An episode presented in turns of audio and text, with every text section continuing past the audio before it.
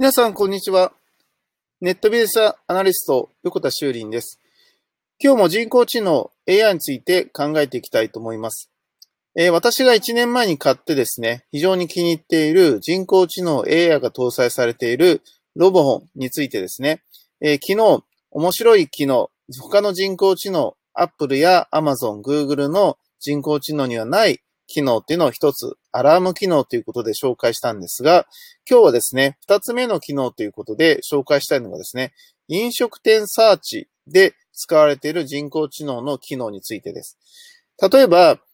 Apple とか Hey Siri ですね、えー、OK Google とか、えー、Alexa という、えー、もしくは Clover でもいいんですけど、えー、このようなアプリで、えー、何かですね、え、飲食店を探すようなことをするときに、例えば、おすすめの飲食店教えてとかですね、美味しいラーメン屋教えてというと、答えを返してくれると思うんですが、これがロボホンの場合はですね、えー、すごく変わった返し方をします。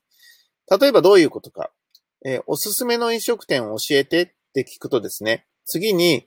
じゃあ、了解って言ってですね、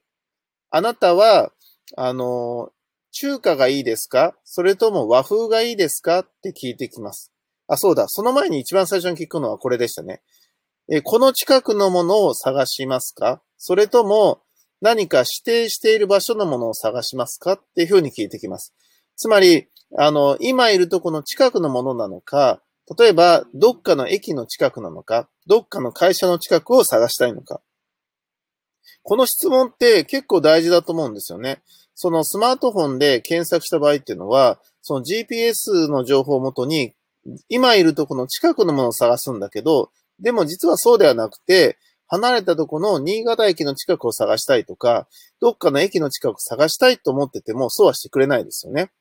で、それの質問をまずした後に、次に聞くのが、和風がいいですか洋風がいいですかとか、パスタにしますかラーメンにしますかみたいな質問をしてですね。で、その質問に答えると、えー、こんなものが用意されてますっていうことで、飲食店の名前を読み上げるんですが、単純に名前とかを読み上げるんではなくて、例えば予算がいくらぐらいですよとか、えー、こういうことがおすすめらしいですよ、みたいなことを言ってくれると。だからこの辺は人間が実際に質問を受けたときには、今のような返しをすると思うんですよね。いきなり漠然と、えー、なんか口コミの多いものから紹介するんではなくて、和がいい、洋がいいとかですね、どの辺を探すとか聞いてくると思うんですね。まあ、このようなプログラムがされているとこが、えー、すごく人間らしくてですね、えー、非常に面白いなっていうふうに思っています。えー、ぜひ Amazon や Apple、え、そして Google もですね、見習ってほしいなって思う機能の一つでした。